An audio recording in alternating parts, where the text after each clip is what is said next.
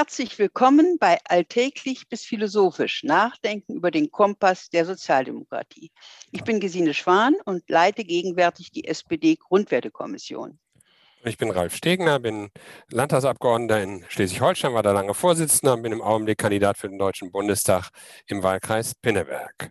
Und das ist ein Podcast, in dem wollen wir nachdenken über die Sozialdemokratie, die Welt und alles, was dazwischen ist, was ja eine ganze Menge ist. Und vielleicht fangen wir mal damit an. Heute ist der 23. Juli. Ich sitze in meinem Arbeitszimmer in Bordesholm und schaue durchs Fenster auf einen etwas diesigen Tag. Wie ist das bei dir, Gesine? Wo bist ich du? sitze in Berlin an meinem Schreibtisch auch zu Hause und schaue auf einen recht schönen sonnigen Tag mit ein paar Wolken, aber wunderbar. Wir nehmen das digital auf, also äh, hoffen natürlich, dass wir bald wieder zu dem analogen Format zurückkehren können das ist ja ohnehin so, dass alle hoffen, bei allen Fortschritten, die wir digital gemacht haben, dass das Leben sich in manchen Teilen jedenfalls wieder so normalisiert, dass man sich häufiger sehen kann und äh, wir dann auch unmittelbar zusammenkommen. Aber digital geht es auch. Und äh, wir haben zwar Sommerpause, aber durchaus eine interessante Zeit. Wenn man im Augenblick den startenden Bundestagswahlkampf äh, anschaut, Gesine, könnte man den Eindruck haben, dass die beiden Kanzlerkandidaten der anderen Parteien, Annalena Baerbock und ähm, Herr Laschet, alles dafür tun, dass Olaf Scholz Bundeskanzler wird. Oder sehe ich das falsch? Ja, ich glaube, die beiden haben, wenn man es mit ihren Augen sieht, etwas Pech gehabt. Äh, aber es ist, glaube ich, auch nicht nur Pech, denn ich finde, dass Annalena Baerbock äh, ein wenig zu doll aufgetrumpft hatte und jetzt etwas halt zurückschraubt. Und ich fürchte, mit diesen verschiedenen Punkten, die sie da gezeigt hat, auch mit dem etwas äh, zusammengeschusterten Buch, dass das keine günstige ähm, äh, Möglichkeit für sie bietet, äh, ihre Prozente zu halten. Und äh, Armin Laschet, das kann ich mir überhaupt gar nicht äh, erklären, wie man in so einer Gelegenheit so vergessen kann, wo man ist. Äh, aber er ist ja immer in der Tendenz jemand, der lacht. Das kann ich prinzipiell gut verstehen. Ich lache auch gerne, aber irgendwie muss man schon merken, vor allen Dingen, wenn man für so ein Amt kandidiert, wo das geht und wo das nicht geht. Schon seit 2018 mit einer Reihe von äh, sozialdemokratischen Ökonomen äh, und auch Ökonominnen mit den Staatssekretären von Scholz, insbesondere mit Herrn Bösinger, der für die Steuern zuständig ist, dass äh, Scholz dieses, was er jetzt erreicht hat, 15 Prozent, er hätte vielleicht mehr erreichen wollen, schon ganz lange angestrebt hat und damit damals aber gescholten worden ist weil er gesagt hat, er ziehe eine Lösung im Rahmen der G20, einer Lösung innerhalb der Europäischen Union vor, weil damit dann vor allen Dingen auch die großen äh, Personen oder Länder, also USA und, und Russland und China einbezogen sind bei G20. Und dass er das mit Yellen natürlich dank Yellens Hilfe und ihrem Interesse und von Joe Biden doch geschafft hat, dass es erstmal diese Vereinbarung gegeben hat, das finde ich nicht nur sehr gut, sondern das zeigt auch, dass er da äh, verlässlich und strategisch denkt. Und davon halte ich eine ganze Menge. Also ich finde, das ist auch sein Verdienst, dass er da gegenwärtig an Statur gewinnt. Vielleicht sprechen wir über das Thema der globalen Ökonomie nachher noch ein bisschen ausführlicher, aber insgesamt hat man ja den Eindruck, dass wenn die Kategorie Kanzlertauglichkeit das Entscheidende wäre oder auch die Leute auf unser Programm schauen würden, dann wäre das schon sehr viel besser, als es in den Umfragen im Augenblick scheint. Aber das ist natürlich nicht das Einzige, sondern wir nehmen ja durchaus auch wahr, dass wir einerseits jetzt rauskommen allmählich aus der Pandemie, aber schon wieder die ersten Debatten losgehen, ob womöglich die nächste Welle äh, kommt und wie das mit dem ähm, mit der Delta-Variante dieses Virus ist und was mit den jungen Leuten ist und die Zahlen wieder nach oben gehen und was das eigentlich heißt. Ähm, und auf der anderen Seite erleben wir natürlich durch die ähm, Starkregenfälle und die Flutkatastrophe, die muss man ja so nennen, in Rheinland-Pfalz und NRW besonders, auch Verhältnisse, wo die Handlungsfähigkeit des Staates ganz besonders gefragt ist und wo Wahlkampf eigentlich nicht im Mittelpunkt steht, sondern die Menschen ganz andere Sorgen haben. Das prägt ja im Augenblick beides noch sehr stark die öffentliche Debatte. Ist natürlich ein Misstrauen sehr schnell da, dass alle Politikerinnen und Politiker, auch Angela Merkel, wenn die dorthin kommen, äh, unter dem Verdacht stehen, dass sie das nur aus Wahlkampfgründen machen. Das ist wirklich eine schwierige Rolle für alle, glaube ich. Und äh, da würde ich aber sagen, dass Scholz sie auch äh, ziemlich gut meistert und ziemlich äh, ruhig und zurückhaltend. Da kommt ihm das zugute, dass er kein großer Auftrumpfer ist. und man damit auch nicht so schnell mit dem Misstrauensvorwurf bei ihm ist, zumal er als Finanzminister natürlich auch zentral ist dafür, wie das jetzt mit den finanziellen Hilfen gemanagt wird.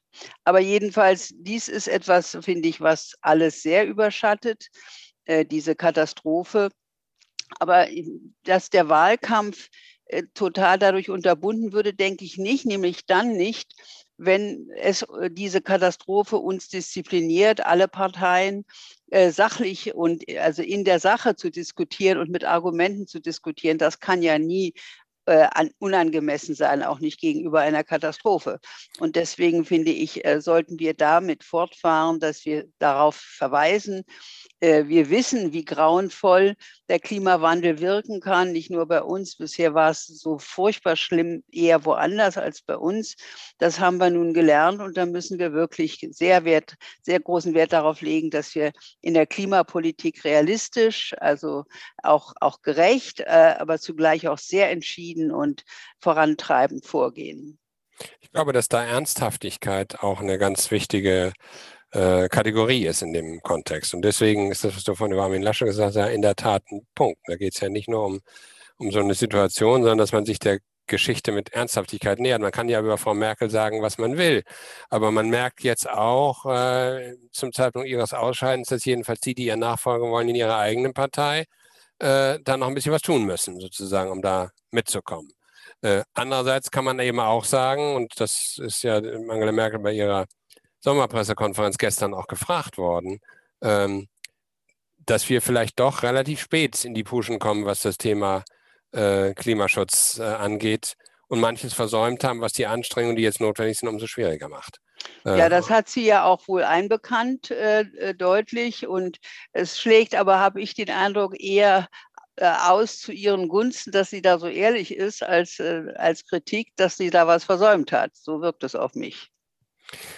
Nun sind wir äh, ein bisschen in der Sommerpause äh, und insofern ist das jedenfalls gelegentlich auch äh, Zeit, ein bisschen mehr Zeit zu haben, was zu lesen. Du schreibst ja auch Bücher. Übrigens eines, dazu kommen wir vielleicht nachher auch nochmal, was gerade erschienen ist und was ich sehr empfehlen kann. Sehr lesenswertes Buch. Ich habe es gelesen vor wenigen Wochen zu Ende gelesen und äh, da kommen wir vielleicht gleich nochmal drauf. Aber was liest du sonst oder was machst du zurzeit, wenn du nicht ja, Bücher schreibst? Ja, erst bereite ich ein weiteres Buch vor, das im August herauskommen wird und was über die europäische Flüchtlingspolitik sehr kritisch berichtet und äh, Alternativen vorschlägt.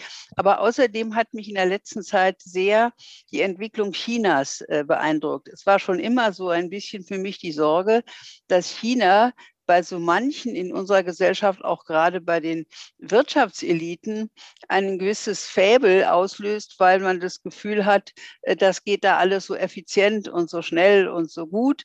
Ähm, aber ich glaube, jetzt wird immer deutlicher, welche Probleme mit diesem, mit diesem Regime nicht nur intern in China verbunden äh, sind, sondern auch äh, offensiv nach außen kommen in der strategischen Seidenstraße mit dem Versuch in Europa und woanders Häfen zu kaufen. Und deutscher Firmen, also BASF und, und Mercedes zum Beispiel, dadurch, dass sie ja immer Joint Ventures verlangen, ähm, die chinesischen Firmen dann in diesen Niederlassungen staatliche Politik betreiben, also zum Beispiel Mercedes und BASF nicht erlauben, äh, genau zu überprüfen, ob bei dem Arbeitsprozess Zwangsarbeiter äh, angeheuert worden sind. Das geht ja schon sehr weit und ich finde, da müssen wir wirklich sehr sorgsam sein. Ich bin nicht dafür, in eine Schwarz-Weiß-Mentalität zu verfallen und mit Schaum vorm Mund Politik zu machen.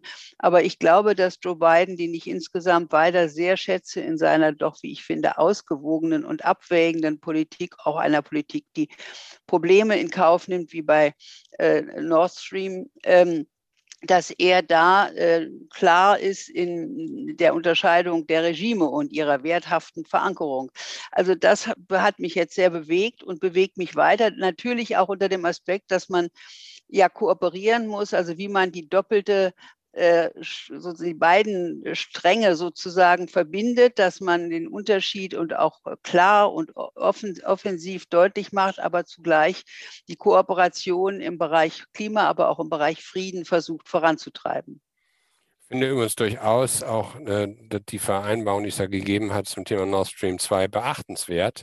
Ähm, und äh, glaube, dass das also insgesamt eine pragmatisch vernünftige Entscheidung ist. Ich selbst habe äh, neben ein paar leichteren Dingen, die ich gelesen habe, gerade zwei Biografien zu Ende gelesen, nämlich eine über Hannah Arendt und eine über Karl Kraus. Und äh, das hat mich nicht nur interessiert, sondern es hat mich dazu motiviert, was ganz Verrücktes zu tun, nämlich ähm, im Internet ein paar der alten Interviews von dem Günter Gauss äh, nachzuhören und nachzuschauen. Na, zu schauen gibt es da gar nichts. Das ist schwarz-weiß und extrem reduziert, aber einfach wunderbarer Journalismus, der Menschen sozusagen in einem Gespräch etwas Das entlockt. kann man auch gucken, wenn es schwarz-weiß äh, ist. Ja, äh, aber vor allen Dingen wird ja das Gehirn angeregt, wenn man sehr intensiv zuhört und äh, der Gauss das ja sehr gut verstanden hat, ähm, Menschen Dinge zu entlocken, die also mindestens so spannend sind, wie die Bücher zu lesen, die damit zu tun haben. Und äh, wie gesagt, gerade die Biografie über Hannah Arendt hat mich dazu veranlasst, mir dieses Interview anzugucken, das er mit ihr seinerzeit geführt hat. Und das ist teilweise wirklich zeitlos, äh, ja. was man da geboten bekommt. Und äh, das ist in gewisser Weise ein bisschen altmodisch. Deswegen habe ich gesagt, wenn man das dann im Internet anschaut, ist das ein bisschen kon kontrastierend. Auf der anderen Seite aber auch ein Hinweis darauf, äh, was man sich gelegentlich wünschen könnte an professionellem Journalismus, äh, mhm. jenseits von sehr oberflächlichen äh, Betrachtungen. Und insofern äh, fand ich das jedenfalls sehr anregend äh, und kann das durchaus weiterempfehlen, sich das mal zu Gemüte zu führen. Das ist ja auch ein Klassiker. Also diese Interview zwischen von Gauss mit Hannah Arendt ist ein Klassiker geworden und eben zeitlos. Und ich finde, das ermutigt auch, nicht jede Mode mitzumachen, sondern zu versuchen, diese sehr gründlichen Überlegungen, die sich Hannah Arendt natürlich vor allen Dingen auch in ihren Büchern macht, aber dann auch in so einem Interview zu erkennen gibt, diese doch, denen doch die Treue zu halten und nicht äh, jede kleine, äh, jeden kleinen modischen Tupfer zu verfolgen. Und das mit dem Karl Kraus übrigens war für mich ein Hinweis auf ein paar Dinge in der österreichischen Sozialdemokratie, die mir nicht so in jedem Detail jedenfalls geläufig gewesen sind. Man kennt ja die Geschichte im Groben schon, äh, aber äh, nicht in jedem Detail. Und insofern war auch das äh, für mich jedenfalls spannende Lektüre. Gut. Ähm, vielleicht äh, versuchen wir nochmal den Faden aufzunehmen, den du vorhin schon mal äh, angedeutet hast, als du über das gesprochen hast, was jetzt Olaf Scholz erreicht hat im Zusammenhang mit den Beratungen ähm, über eine Mindestbesteuerung, internationale Mindestbesteuerung von Unternehmen. Ähm, und äh, zu den Fragestellungen, die ja ganz viele Menschen bewegen, gehört ja äh, die, wie wir eigentlich im globalen Markt äh, dazu kommen, dass große Konzerne, äh, sagen wir mal, die Demokratie nicht ignorieren können, weil sie eben international agieren. Was kann man da tun und wie ist das eigentlich in der, äh, mit der Machtverteilung zwischen Demokratie und Markt zum Beispiel? Wie siehst du das?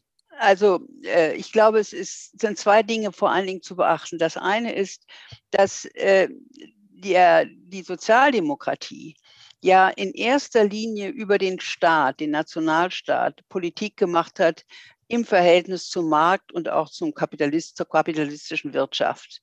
Und das ist ihr Hauptinstrument gewesen. Und äh, etwa seit den Ende der 70er Jahre, Anfang der 80er Jahre des vorigen Jahrhunderts, ist die Reichweite des Staates durch die Deregulierung der Wirtschaft, dadurch, dass sie immer leichter über Grenzen hinweg äh, handeln kann, sehr eingeschränkt worden. Und das heißt, damit ist das Hauptinstrument der Sozialdemokratie politisch zu gestalten, den Kapitalismus zwar nicht mehr abzuschaffen, aber den Markt so zu gestalten, dass eben nicht äh, sich äh, immer größerer Reichtum auf immer größeren Reichtum häuft und dass die Arbeitsverhältnisse und die Löhne und das alles stimmen. Ähm, dies, diese Möglichkeit ist für die Sozialdemokratie nicht nur immer mehr abhanden gekommen, sondern sie hat leider selbst auch eine längere Zeit dazu beigetragen, dass der Staat sozusagen entmachtet worden ist. Äh, dieses Thema ist dann neu aufgekommen, zumal auch die großen äh, transnationalen Konzerne, die es natürlich vorher auch schon gab, äh, immer deutlicher gemacht haben, dass sie sich völlig unabhängig machen möchten. Und so finde ich jetzt die Bewegungen, die es gibt, einmal auch auf der europäischen Ebene. Die Kommissarin Vestager ist ja da auch sehr aktiv und versucht, Google und andere zu bremsen.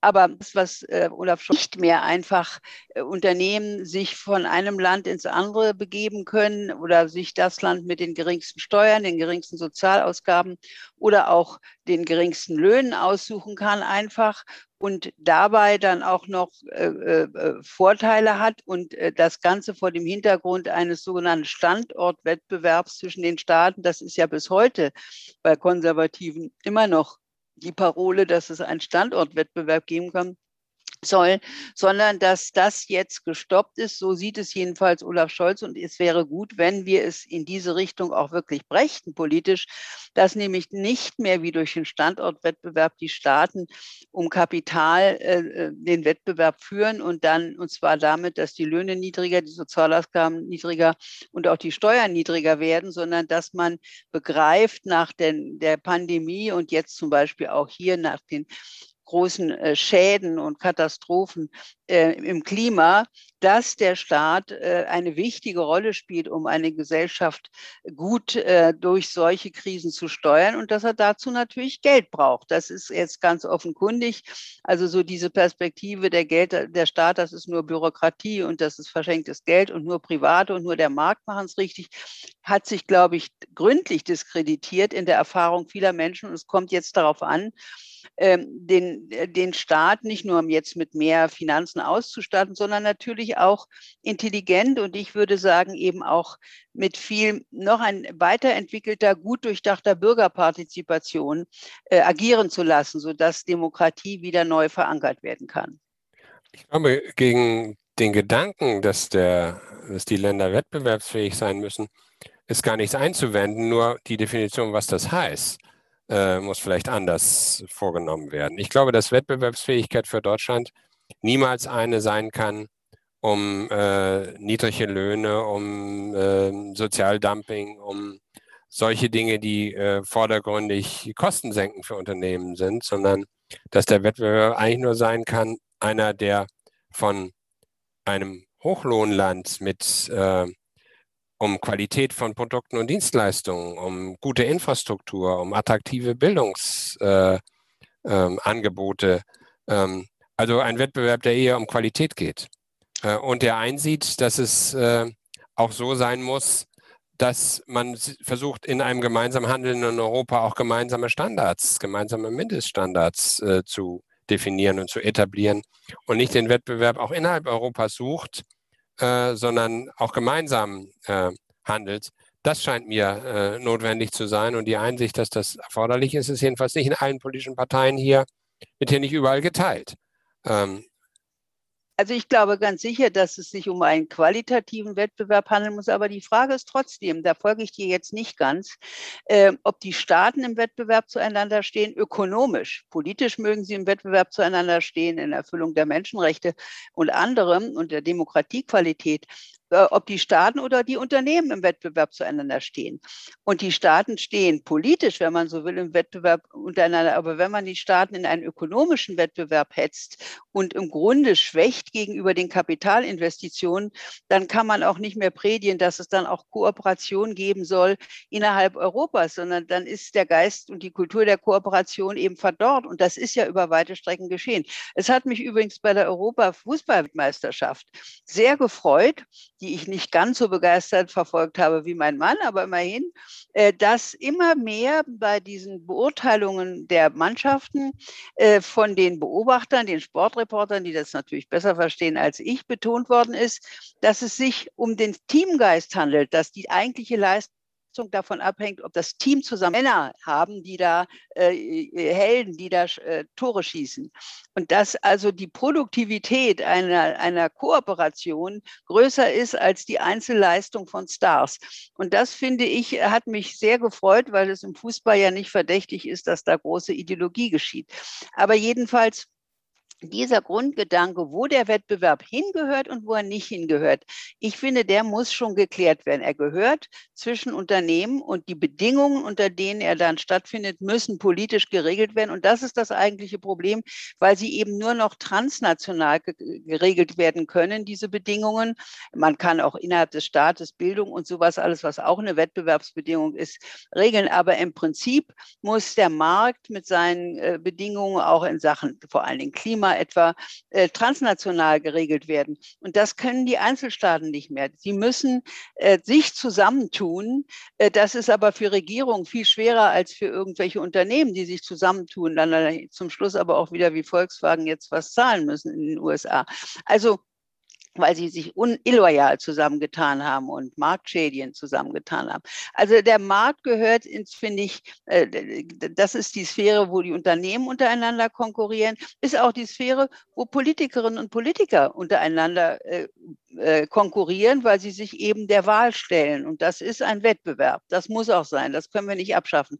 Aber man muss sich immer klar machen, dass Wettbewerb zum Beispiel in die Bildung in meiner Sicht nicht so gehört. Wir haben jetzt äh, die große Frage etwa in den Universitäten, ob die Exzellenzinitiativen nicht doch dazu geführt haben, dass die Universitäten statt die großen Aufgaben aufzunehmen und dann kooperativ gute Lösungen zu erarbeiten, sich alle immer wieder danach gerichtet haben, was die einzelnen Karrieren besonders befördert und wo wir da die Stars haben. Und das ist nicht gut. Aber ich glaube, das ist, ähm, wenn, wenn Scholz da sagt, dass das äh, damit ähm, ein Ende haben soll, eine falsche Konkurrenz von politischen Standorten und auch eine falsche Konkurrenz äh, von ähm, Staaten, die dann immer mehr äh, ins Hintertreffen geraten in Bezug auf ihre Einkommen, also Steuern ähm, und die Arbeiter unter Sozialabkommen und so weiter, dass das ein Ende haben soll damit. Das ist, glaube ich, ganz wichtig. Allerdings, ob es dann auch wirklich damit ein Ende haben wird oder ob nicht die Versuchung der Unternehmen, dann doch wieder die Staaten gegeneinander auszuspielen auf anderen Ebenen, das ist eine Frage. Also ich bin mit deiner Definition, was wo Wettbewerb sein sollte, wo nicht ganz einverstanden. Ich habe mich mehr, glaube ich, mit, äh, auf den kommunikativen Aspekt bezogen, dass immer, wenn von Wettbewerbsfähigkeit des Landes die Rede ist, das nicht heißt, man könne das national regeln, das glaube ich auch nicht. Aber man kann dazu beitragen, dass insgesamt äh, man zu einem besseren Ergebnis kommt, zum Beispiel indem man in Bildung investiert, zum Beispiel indem man eben den, nicht den Wettbewerb sucht um niedrigste Löhne, um schlechteste Absicherung, um niedrigste Steuern, um Dumpingbedingungen. Äh, äh. Und interessanterweise haben wir äh, die Situation, dass es Teilbereiche der Wirtschaft gibt, wo Deutschland Niedriglohnland ist im Vergleich zu unseren Nachbarn zum Beispiel in der Fleischindustrie, aber auch in anderen äh, Feldern. Und in anderen Bereichen ist es umgekehrt. Und jedenfalls nicht den falschen Ehrgeiz zu haben, sich an denen zu orientieren, die besonders schlechte Sozialsysteme haben, sondern zu sagen, jawohl, auch unser Wohlfahrtsstaat ist in der Lage zu überleben, äh, wenn wir äh, ein System etablieren, das eben genauso funktioniert, wie du das gerade beschrieben hast, dass es äh, einen Wettbewerb der Unternehmen gibt, aber nicht einer, wo die Unternehmen die Staaten gegeneinander ausspielen können. Beispielsweise ein Thema bei den Umweltstandards hätte das ja durchaus verheerende Entwicklung. Und ganz abgesehen davon sind die Folgen ja auch immer global. Also es ist ja mitnichten so, äh, dass das, was da veranstaltet wird, äh, regionalisiert oder nationalisiert ist, sondern äh, das hat ja alles globale Folgen. Und insofern kann ich dem gut folgen, was du gesagt hast. Die Frage, die du selber gestellt hast, ist ja die, schaffen wir das, was jetzt vereinbart worden ist, auch so in die Praxis umzusetzen, dass sich dann nicht zu viele vom Acker machen und dass es nicht zu viele Ausnahmen gibt und dass es dann am Ende Kompromisse sind, die nicht umgesetzt werden. Mein Eindruck ist schon, äh, dass die Tatsache, dass die USA sich äh, mit äh, an die Spitze gestellt haben dieser Entwicklung, die Wahrscheinlichkeit deutlich höher macht, dass das klappen könnte. Das war ja bisher eher nicht so.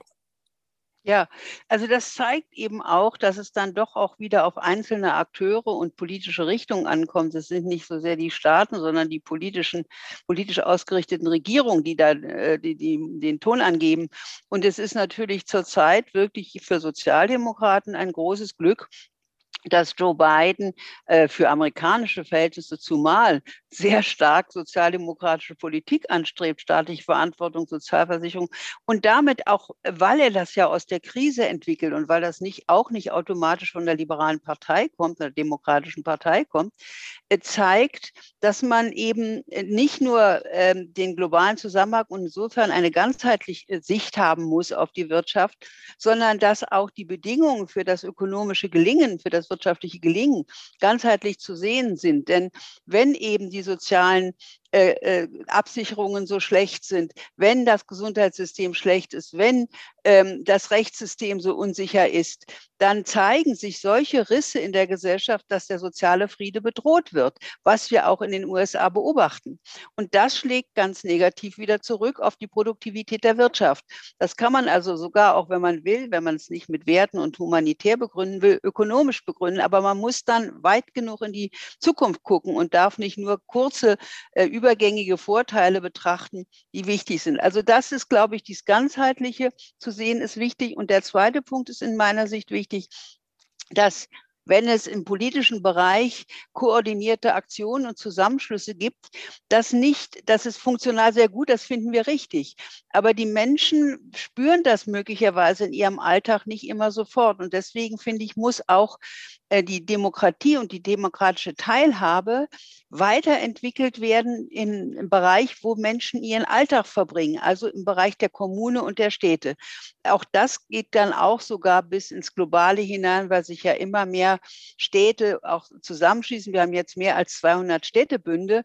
Du hast recht, in meinem Buch über Politik trotz Globalisierung habe ich mich damit sehr viel befasst und ich glaube, dass es dabei dann eben nicht um kleine lokale Inseln sind, sondern das Wort lokal global, also global und lokal, funktional zusammengesetzt ist, nämlich dass Städte, Bünde und Gemeinden weil sie nicht in so einem Wettbewerb miteinander stehen, wie das die Nationalstaaten bisher gestanden sind, auch aus Gründen, weil sie eben von ihrem nationalen Wählerpublikum ihre Macht erhalten, die Regierungen, während die Kommunen da ganz gemischte Regierungen haben. Das ist also nicht so, äh, bipol so, so, so äh, polarisiert. Also jedenfalls ist es wichtig, dass Menschen ähm, nicht nur von, auf der staatlichen Ebene mehr und vernünftige politische Einflussnahme sehen und Gestaltung, sondern dass sie sie auch ausüben können, auch um sich selbst wirkmächtig zu fühlen und damit, das ist auch ein Gedanke für mich, den Rechtsradikalen das Wasser abzugraben, denn äh, die bauen ja in erster Linie nicht auf kluge Argumente, sondern auf das Schwächegefühl und den Kontrollverlust der, der Menschen und wollen zeigen, dass das nicht anders ist in dieser Situation und dass sie deswegen die Macht übernehmen wollen. Aber das das, finde ich, ist ein Punkt.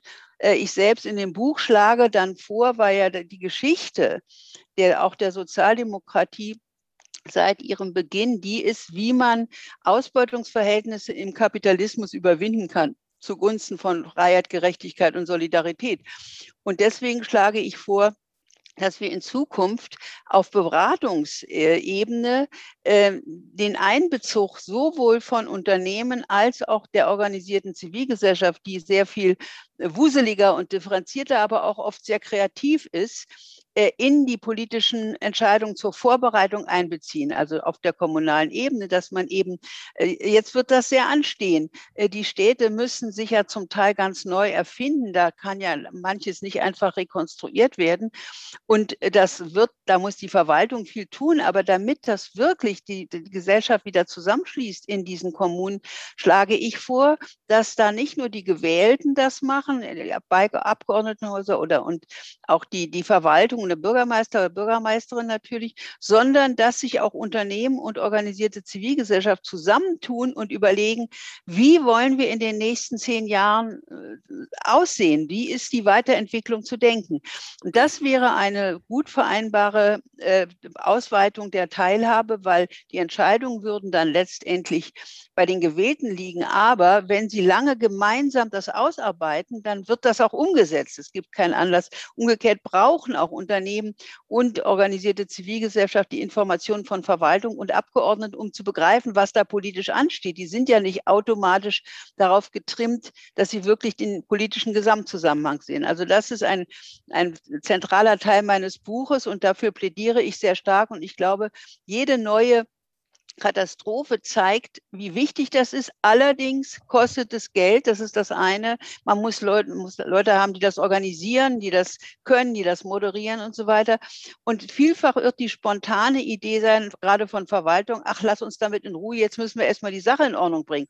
Und ich glaube, das jetzt zu schaffen, dass man nicht einfach nur jetzt zusammenstoppelt, sondern dass man gemeinsam das äh, äh, vorbereitet und entwickelt, das ist jetzt eine Herausforderung. Wenn man Gesine Schwan so reden hört über ihr Buch, äh, mit all dem Enthusiasmus sozusagen, dann äh, äh, versteht man, warum ich das als Leseempfehlung geben kann. Das ist nämlich in einer Hinsicht außerordentlich bemerkenswert, dass es so ein optimistisches Buch ist, Politik statt Globalisierung oder trotz Globalisierung, dass man was gestalten kann. Und es ist zum Zweiten sehr lehrreich, weil es in vielen Punkten Entwicklungen aufgreift der Vergangenheit und versucht, fortzuschreiben, was wir an Lehren ziehen können für die Herausforderungen, die wir haben. Der Optimismus begegnet einem ja nicht nur in der Politik eher weniger, oft, sondern oftmals hat man ja eher, sagen wir mal, lamoyante, klagende Betrachten darüber, wie groß denn die Herausforderungen seien, was vielleicht ehrlich gesagt historisch gar nicht gerechtfertigt ist, wenn man das mit den Herausforderungen anderer Zeiten vergleicht. Dennoch äh, ist es so und insofern kann ich nicht nur das Buch empfehlen, sondern es ist natürlich, wenn wir über Globalisierung reden und globale Wirtschaft, auch nicht nur Steuern, es ist nicht nur die Frage von Löhnen oder Bedingungen, sondern eine Frage, die sich ja auch stellt, wie ist das eigentlich mit dem Handel zwischen den Staaten? Und ist das wahr, was ja viele sagen, auch auf der westlichen Seite, dass äh, der freie Handel am Ende allen nützt? Oder ist es nicht vielleicht doch eher so, dass gerade ähm, ärmere Länder bis zum gewissen Grad auch Handelsschranken brauchen? um eine faire Chance zu haben, mitzuwirken. Also ziehen die Stärkeren die Schwächeren mit oder sorgen die Stärkeren dafür, dass die Schwächeren schwach bleiben? Ah. Ich glaube nicht, dass es ganz generell zu beantworten ist. Aber ich erinnere mich an meine Studienzeit nach 68. Da ist damals sehr heftig äh, gestritten worden zwischen der sogenannten Dependenzia-Theorie. Das waren Marxisten, die der Meinung waren, dass die Entwicklungsländer zu sehr abhängig sind von den Entwickelten und darunter leiden und sich nicht wirklich entwickeln können. Äh, und dagegen die Globalisierungs- oder die Modernisierung, so hieß die Modernisierungstheorie, die sagt, alle sollten nach dem Modell der westlichen Demokratien Technologien und des westlichen Kapitalismus sich entwickeln. Ich glaube, keines der, Real, der, der Einzelmodelle war das Richtige. Worauf wir heute insbesondere achten müssen, ist, glaube ich, natürlich partiell Schutzzölle. Das ist eine Diskussion seit dem 19. Jahrhundert. Aber was wir noch praktizieren in Europa ist, dass wir nach Afrika Nahrungsmittel äh, exportieren, die bei uns subventioniert werden. Das finde ich ganz besonders schlimm. Also wir ähm, sollten vielleicht auch noch zusätzlich äh, Länder in Afrika Afrika und ihre äh, gerade Nahrungsmittelproduktion etwas schützen. Aber jedenfalls sind wir noch dabei, sie zu zerstören. Übrigens auch durch andere Sachen.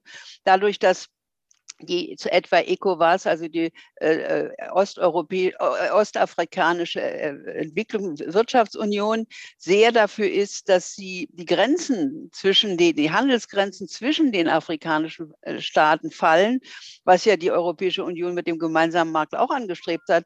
Dagegen macht die Europäische Union seit längerer Zeit und immer mehr alles, um die Grenzen zwischen den Staaten wieder hochzuziehen, am besten mit Mauern und Stacheldraht, weil sie sich auf diese Weise gegen Flüchtlinge aus Afrika stören. Und das ist kontraproduktiv, denn damit äh, entsteht kein Reichtum und äh, kein Wohlstand, sondern wieder neues Elend. Also hier ist, äh, glaube ich, die Situation in, in, all ihren Facetten zu be beachten und die gegenwärtige europäische Flüchtlingspolitik ist da wirklich ein großes Hindernis zum Beispiel für eine Entwicklung von, von Afrika. Naja, und es ist, glaube ich, auch nicht wirklich mit europäischen Werten vereinbar.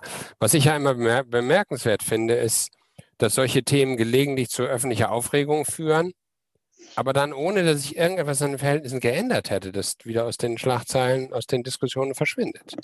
Ja, und ist das, das klar, dass wir während der äh, Pandemiezeit ähm, vielleicht nicht mit der Intensität aufs Mittelmeer geschaut worden ist, wie man das sonst getan hätte, aber ich finde das schon sehr, sehr eigentümlich äh, und äh, es spricht nicht für Europa, äh, dass uns das nicht gelingt, da voranzukommen. Und das Argument übrigens, ähm, das ginge halt nicht, weil einzelne Regierungen sich dagegen wenden.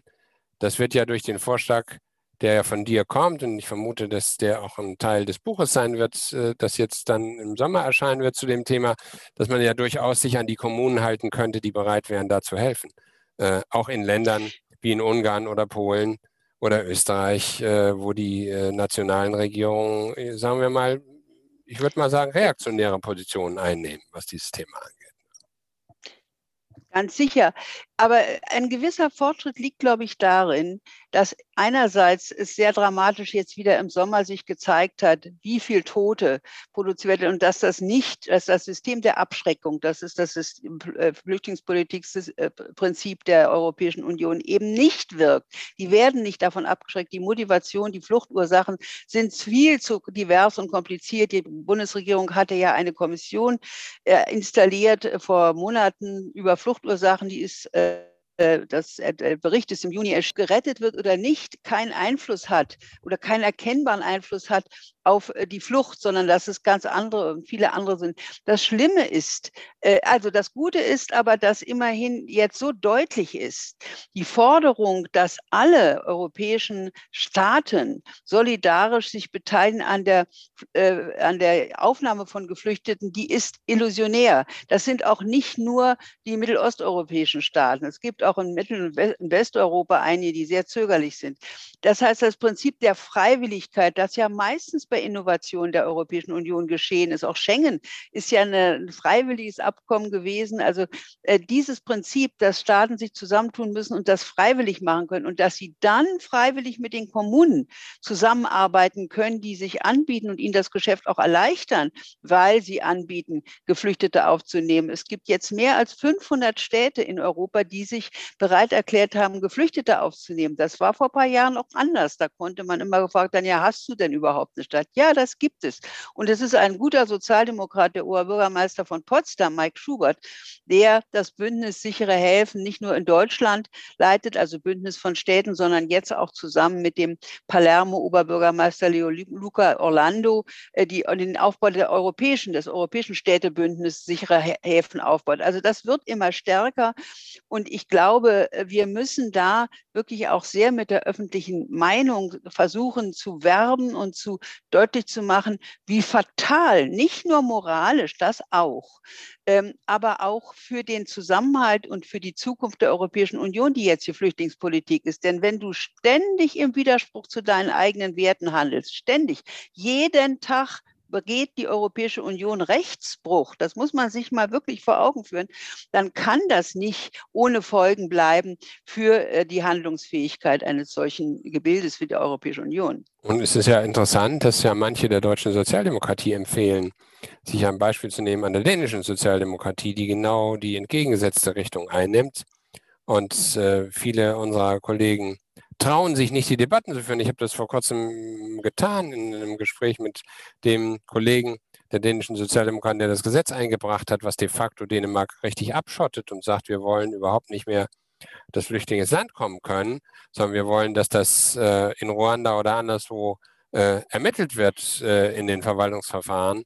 Ähm, und das widerspricht europäischem Recht eklatant. Und äh, so sehr ich ähm, auch andere Dinge richtig finde, die die dänische Politik da betreibt, wie zum Beispiel, dass man sich um Integration derer, die da sind, stärker bemüht als bei uns, dass Sprachkurse immer äh, stattfinden, dass gearbeitet werden darf und muss und nicht wie bei uns das gar nicht gewährt wird, sondern wir uns um solche Dinge streiten. Äh, so sehr ich das also richtig finde und auch die Bemühungen in Stadtvierteln für ähm, Heterogenität äh, zu sorgen und nicht problematische Stadtentwicklungen zuzulassen, wie wir sie in Teilbereichen bei uns ja sehr, sehr drastischer Form haben. Ähm, das finde ich richtig, aber der Teil, der äh, Nein sagt zu einer gemeinsamen europäischen Politik äh, und sich eigentlich nicht kümmert um das praktische Problem, der geht meiner Meinung nach für Sozialdemokraten nicht.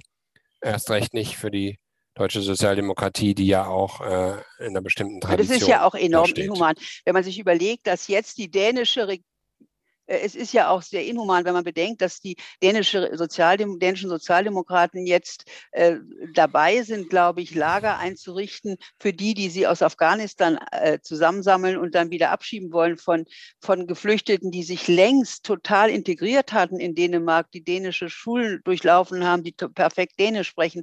Das ist alles und das bei dem jetzigen Zustand in Afghanistan, von dem jeder weiß, dass er nicht nur desolat ist in Bezug auf das Ergebnis dieser 20 offiziellen Besatzung, sondern dass da auch so viel Unsicherheit jetzt herrscht und auch so viel äh, Gefahr. Also das alles ist, finde ich, da dreht sich einem der Magen um und das darf die Sozialdemokratie auf keinen Fall tun. Da kann das ist auch gar nicht nötig. Also man kann gute Integrationspolitik auf freiwilliger Basis eben viel besser führen, als wenn man im Grunde nur Ressentiments bedient und dann denkt, man könnte Grenzen schließen. Das wird man nie schließen. Menschen sind immer findiger, die in Not sind, als das hier dänische äh, Sozialdemokraten sich ausdenken.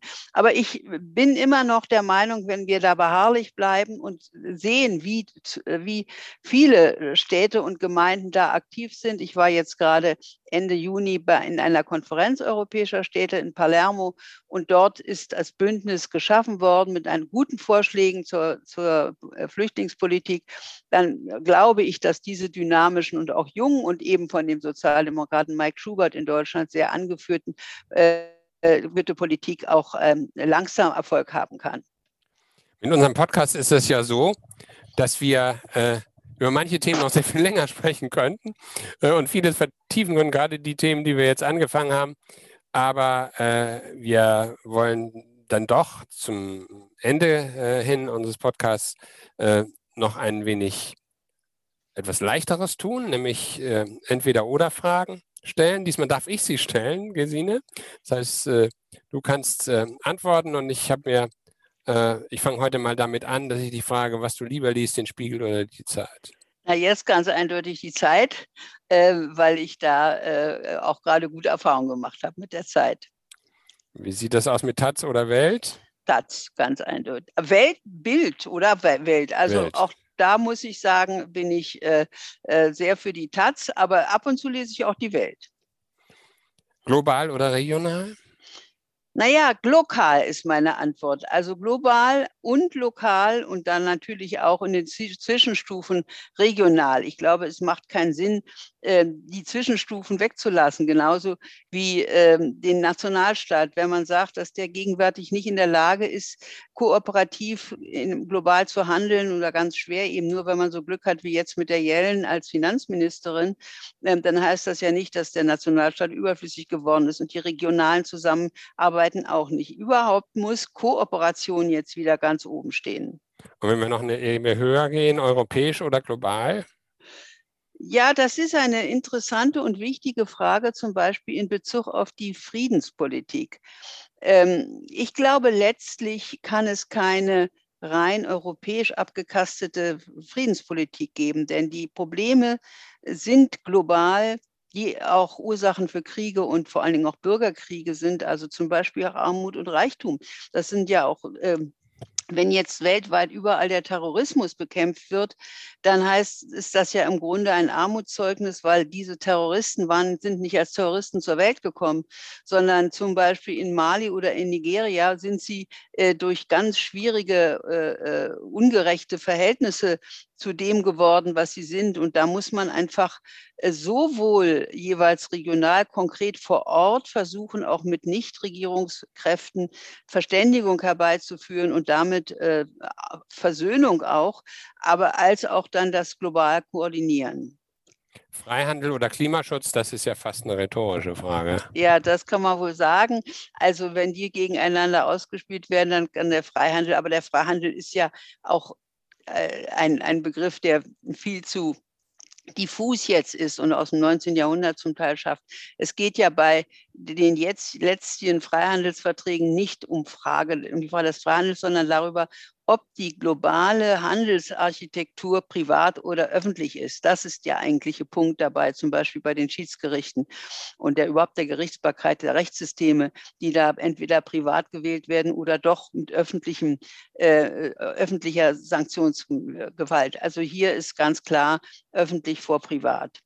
Marktkonforme Demokratie oder demokratiekonforme ja, Das ist nun völlig rhetorisch. Das können wir gleich weglassen. Das ist, das äh, ist Weil das erstaunlich ist, dass das die politische Konkurrenz sich traut, gelegentlich solche Sachen zu sagen. Also man ist darüber ja verblüfft. Eigentlich sollte man meinen, dass alle demokratischen Parteien sagen, da kann es nur eine Antwort geben, aber kurioserweise ist das gar nicht so. Also naja, das ist doch auch ein Ausspruch, wenn ich mich richtig erinnere, von Angela Merkel. Und ja. ich glaube, dass sie das einfach gar nicht überlegt hat, was sie da hm. gesagt hat. Sie hat gemeint, das war, glaube ich, im Zusammenhang mit 2015, ähm, sie hat ge wirklich gemeint, dass also äh, nach dieser Methode, dass der Staat zu oft nachgibt und deswegen Schulden macht und sonst was alles in Wahlzeiten, vielleicht ist das in Ihrer Partei auch üblich gewesen. Also jedenfalls, das, das ist äh, kein Weg, das ist ganz eindeutig, äh, dass es eine äh, äh marktkonforme Demokratie geben muss. Das verrät alles, was Demokratie an Werten äh, verspricht und auch halten muss.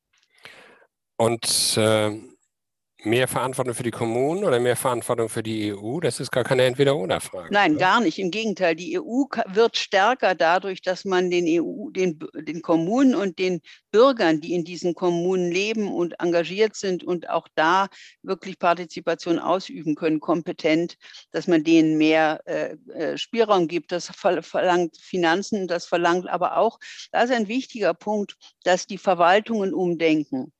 Das tun sie schlecht, wenn sie kein Geld haben. Dann haben sie Angst, jemand fuhrwerkt ihnen rein. Aber ich glaube, diese verschiedenen Kulturen von Verwaltungen, die eben ordnungsgemäß handeln wollen und alles nach Regeln und so und organisierter Zivilgesellschaft und modernen, äh, kreativen Leuten, die erstmal dann äh, an die Sache denken. Dies, dieser Kulturunterschied ist schwierig. Er muss aber zugunsten unserer gemeinsamen besseren Zukunft durch äh, Kooperieren überwunden werden.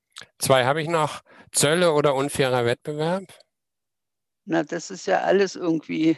Äh, das ist nochmal die Frage, wenn ich das richtig sehe, ob ähm, äh, die, die Globalisierung, also der Freihandel, äh, die Entwicklung im einen Lande äh, unterminiert. Also ich glaube nicht, dass es auf die Dauer mit Schutzzöllen geht. Das ist theoretisch ein Konzept, wo man dann sagt, graduell werden die Schutzzölle dann abgebaut, aber das ist im gesellschaftlichen Leben nicht so leicht getan, denn wenn die mal da sind, dann werden alle äh, ökonomischen Akteure, alle Unternehmen, die von den Schutzzöllen profitieren, alles machen, damit die nicht abgebaut werden. Und das, das ist kein, kein Glasperlenspiel, sondern das ist ein harter Kampf.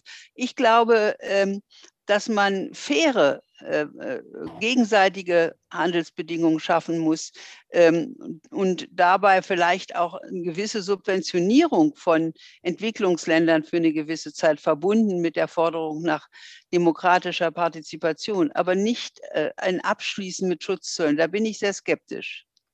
Und schließlich zum guten Schluss.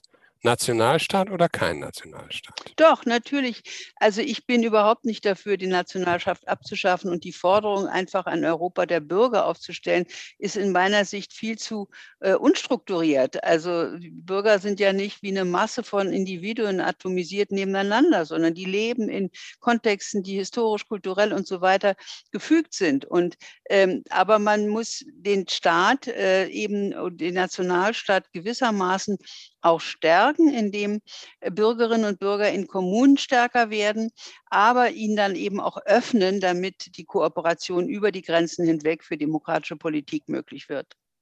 Ja, äh, man hat gemerkt, ein bisschen auch bei den Entweder-Oder-Fragen zum Schluss, wir sind ein bisschen bei unserem Gesamtthema heute geblieben. Ich hoffe, das hat Lust gemacht, euch und Ihnen äh, da wieder reinzuhören, wenn wir das nächste Mal äh, hier am Mikrofon sind und bedanke mich sehr dass ihr uns zugehört habt. Abonniert gern unseren Kanal, entweder auf Spotify, YouTube oder Apple Podcasts. Dann verpasst ihr keine Folgen.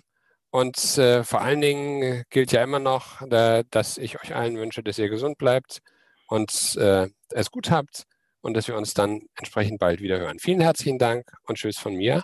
Und auch von mir herzlichen Dank und eine gute Zeit.